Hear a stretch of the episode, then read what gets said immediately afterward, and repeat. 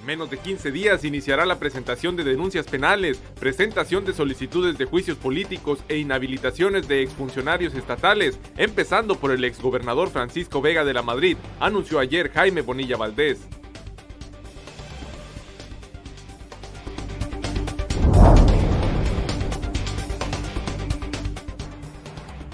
Con una inversión de 50 millones de dólares en una superficie de 135 hectáreas y con 160 mil paneles solares, fue inaugurada la planta rumorosa solar que generará 41 megawatts de energía eléctrica.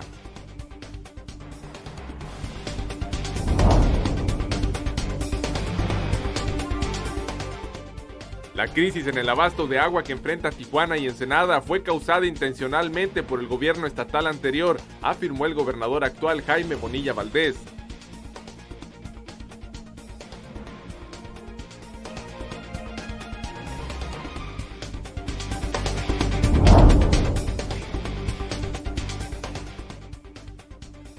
Regidores de oposición piden al alcalde Armando Ayala Robles no realizar recortes presupuestales en dependencias como seguridad pública, bomberos, deporte y cultura.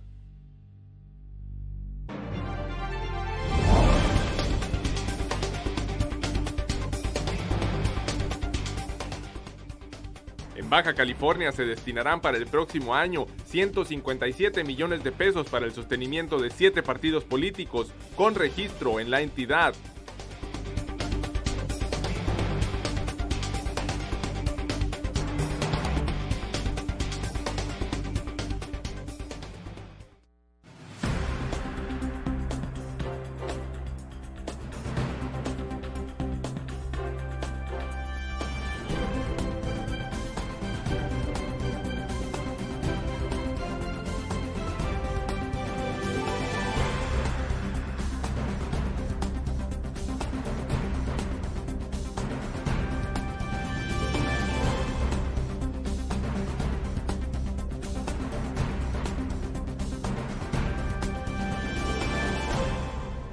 Muy buenos días, bienvenidos a Zona Periodística de este jueves 14 de noviembre de 2019. Zona Periodística es una coproducción del periódico El Vigía y en La Mira TV. Jaime Bonilla Valdés, gobernador de Baja California, anunció que muy pronto se actuará contra varios exfuncionarios estatales, entre ellos el ahora exgobernador Francisco Vega de la Madrid. Esto fue lo que dijo Bonilla Valdés. En menos de 15 días iniciará la presentación de denuncias penales, de solicitudes de juicios políticos e inhabilitaciones de exfuncionarios estatales, empezando por el exgobernador Francisco Vega de la Madrid, anunció ayer Jaime Bonilla Valdés. Empezamos con el gobernador y de ahí para abajo, ¿qué te parece? ¿Cuándo? Yo creo que en 15 días van a ver ustedes, o antes, este, algunos unos señalamientos y formalmente las denuncias. Entrevistado luego de participar en la ceremonia de inauguración de la planta fotovoltaica rumorosa solar, el gobernador de Baja California indicó que se procederá en contra de los exfuncionarios por diferentes irregularidades detectadas y en esa diversidad se acudirá a las diferentes instancias correspondientes. Vamos a irnos por las denuncias, vamos a, practicar unos juicios políticos, son diferentes situaciones en diferentes áreas. Juicios políticos, inhabilitar Creo que en los primeros días de la nueva administración estatal se encontró una deuda por 2 mil millones de pesos por facturas pendientes a deudores diversos y gastos que no habían sido reportados en el proceso de transición. Informó para Zona Periodística Gerardo Sánchez García. Actualmente en Tijuana y playas de Rosarito se viven fuertes problemas debido a la falta de agua así como los recortes en el suministro de ese líquido que se están realizando en la zona costa de la entidad. El reporte es una colaboración de la jornada Baja California. Ante el miedo por la escasez de agua potable, ciudadanos optaron por almacenar más de lo usual del vital líquido, pues temen que el servicio lo corten sin previo aviso, como le ha pasado a la señora Verónica de la colonia Plan Libertador en Rosarito. Autoridades de la CES exhortaron a la población a evitar estas prácticas, pero hay desconfianza, pues indican que todavía no era restablecido el servicio de agua potable, cuando miles de viviendas anunciaban otro corte, pero esta vez en la sección número 2, y sería a partir del 13 de noviembre, una situación que ha generado confusión entre los derechohabientes. Que se está yendo y viniendo, yendo y viniendo, pero, pero sigue saliendo un flujo, pero muy mínimo. Aseguró el señor Alberto Torres, que dice prefiere tener tambos con agua, pues en los últimos meses los cortes han sido sin previo aviso. La falta de agua potable en la zona costa ha obligado a las autoridades a racionar el servicio y las listas oficiales de cortes de agua están publicadas en las cuentas oficiales de Facebook, Comisión Estatal de Servicios Públicos Tijuana, así como en la página oficial www.ces.gov.mx, informó Ana Lilia Ramírez. Y sobre este tema, el mandatario estatal Jaime Bonilla Valdés habló de esta crisis de abasto de agua y señaló que fue ocasionada intencionalmente y puntualizó que no se contempla una solución pronta e inmediata para el abasto de agua en la zona costa de Baja California. La crisis en el abasto de agua que enfrenta Tijuana y Ensenada fue causada intencionalmente por el gobierno anterior, afirmó el gobernador Jaime Bonilla Valdés abandonaron completamente por los últimos dos años el apoyo a la infraestructura del agua. Eh, no trabajaban las, bombas porque gastaban mucha electricidad y el gobierno prefería no gastar electricidad y dejar sin agua la presa. Afirmó que en los dos últimos años el gobierno quiquista abandonó el mantenimiento del acueducto que conduce al agua a Mexicali y además por ahorrarse el gasto en electricidad que representaba el almacenar agua en la presa tijuanense, se suspendió ese bombeo sabían, porque no son ningunos tontos, que eso iba a ser crisis a finales del año. Y lo hicieron a propósito, para que se formara una crisis entrando nosotros. Pero el pueblo no es tonto.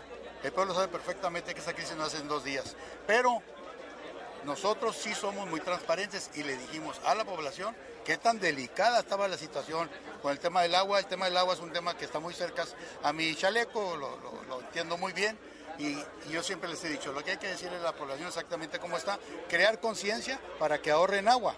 Bonilla Valdés indicó que todo indica que se trató de una acción dolosa para generar la crisis en el abasto de agua que se vive en la zona costa y que por lo pronto la única medida es que la ciudadanía de esa parte de la entidad realice un consumo cuidadoso del recurso hídrico. Informó para Zona Periodística Gerardo Sánchez García. Vamos a ir a una pausa publicitaria al regreso a la información sobre la apertura del parque de energía solar más grande de Baja California y del norte de México, la Rumorosa Solar.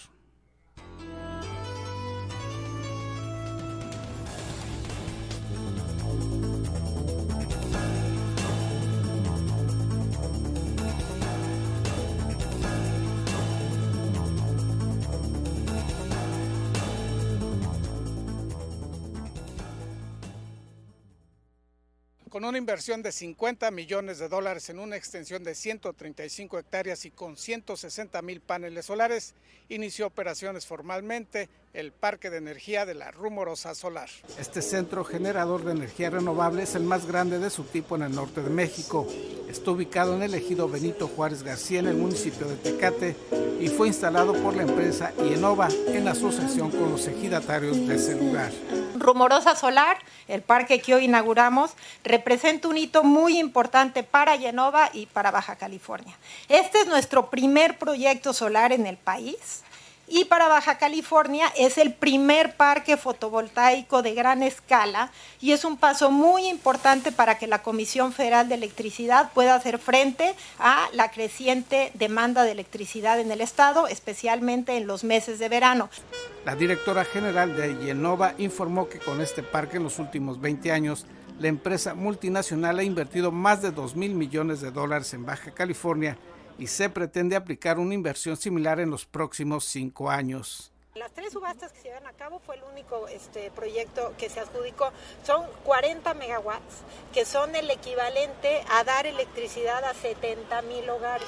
Con la instalación de dicho parque se generaron 800 empleos directos e indirectos y existe el proyecto de duplicar la instalación de paneles para dotar de energía a bajo costo a las empresas y hogares mexicalenses, informó en entrevista Tania Bonilla Valdés reconoció la importancia del parque fotovoltaico y enfatizó la necesidad de que se realicen inversiones que tengan un impacto y beneficio real para los baja californianos.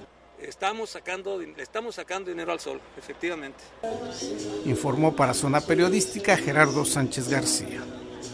Y en más sobre los beneficios de esta planta para los ejidatarios donde se instaló la rumorosa solar, habló el presidente del comisariado ejidal, José Maciel.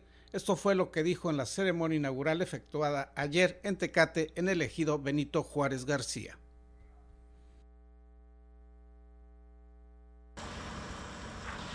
Hoy, día 13 de noviembre del 19, es la fecha que marcará la historia para nuestro ejido y para Baja California. Por dos razones muy importantes. La primera es contar con la presencia del señor gobernador y las personalidades que lo acompañan. Segunda, la importancia de este acontecimiento que es la inauguración de este parque fotovoltaico que tiene una capacidad de 41 megas de energía limpia, con lo que estamos ayudando a conservar la madre tierra. Este proyecto que ven ustedes, señores, es el resultado de muchos años de lucha y esfuerzos y que al fin, al fin vemos recompensados.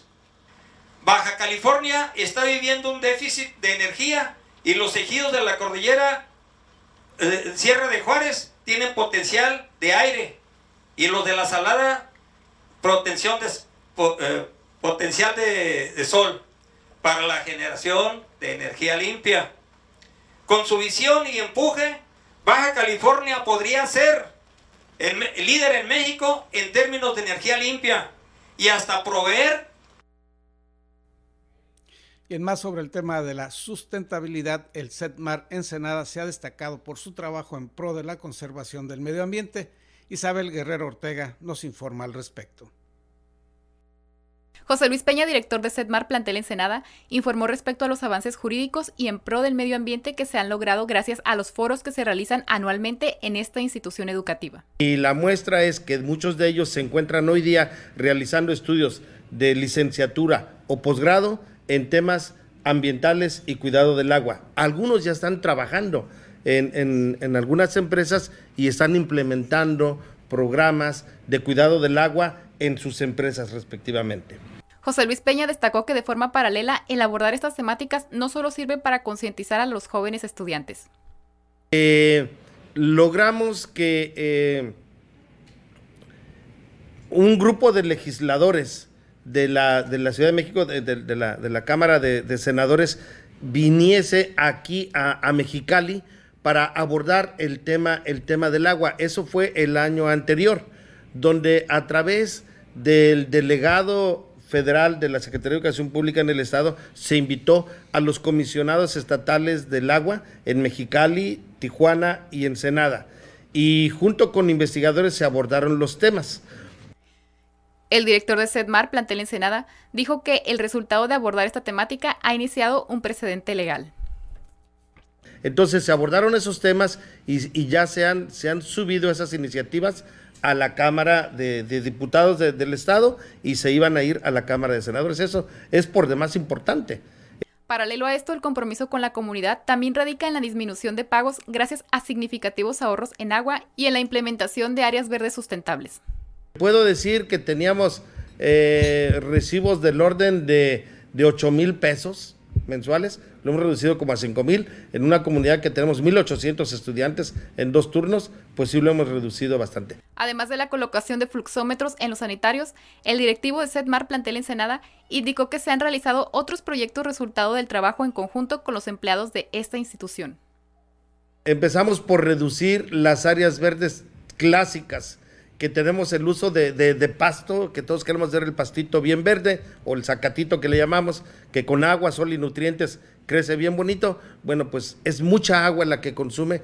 Dejamos de, de regar esos jardines y estamos convirtiéndolos ahora a jardines de plantas y vegetación endémica, que pues con la humedad del ambiente y no requiere estar regándose. Esa es una. El diseño y construcción de una planta de tratamiento de aguas negras entonces tenemos una planta que se construyó a través de un proyecto que lideró la doctora y pues tenemos ahí una planta eh, que eh, trata las aguas negras del plantel y las utilizamos para regar algunas, algunas áreas. Para Zona Periodística, con imágenes de Darío Rijalba, Isabel Guerrero. Conozcamos a continuación la cotización del peso frente al dólar. Más adelante tendremos una pausa comercial y después la inconformidad de 8 de los 13 regidores en torno al presupuesto de egresos de 2020 para el Ayuntamiento de Ensenada.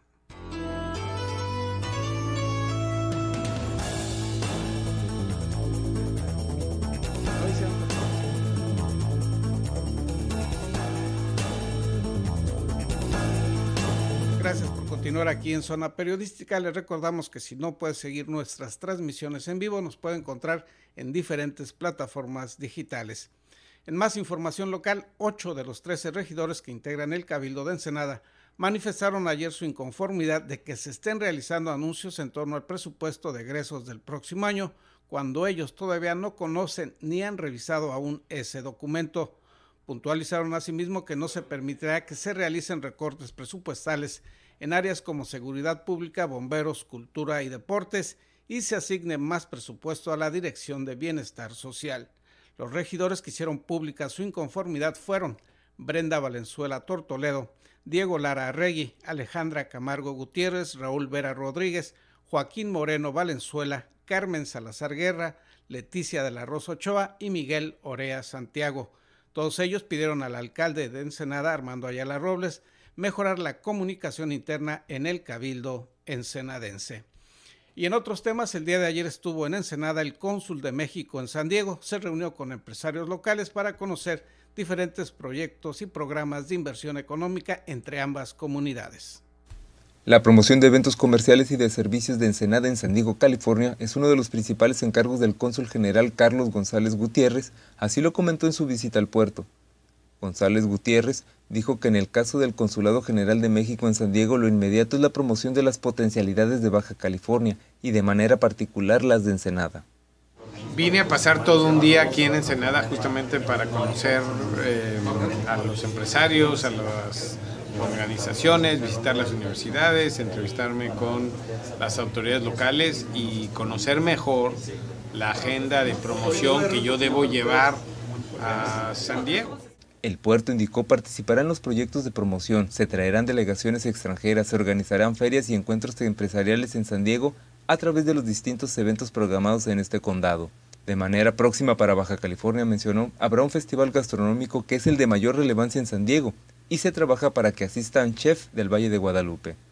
Eh, vamos a estar, eh, la próxima semana hay un festival gastronómico muy importante, el más importante del año en San Diego y hemos estado trabajando para asegurarnos de que haya una, un fuerte componente del Valle Guadalupe y de chefs mexicanos en el festival. Por su parte, Gustavo Morachis, presidente de la Comisión de Promoción Económica de Ensenada, dijo que en la presente administración federal la promoción económica se realizará desde los consulados. La promoción económica está basada ahora en los consulados.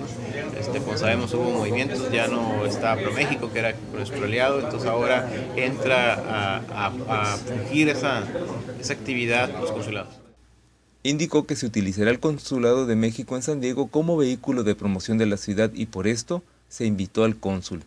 Darle a conocer qué es lo que hacemos, nuestras fortalezas, eh, las ventajas competitivas que tiene Senada, el, el tipo de, de, inversión que buscamos nosotros y ver cómo trabajar conjuntamente en la atracción y retención de empresas aquí en la región.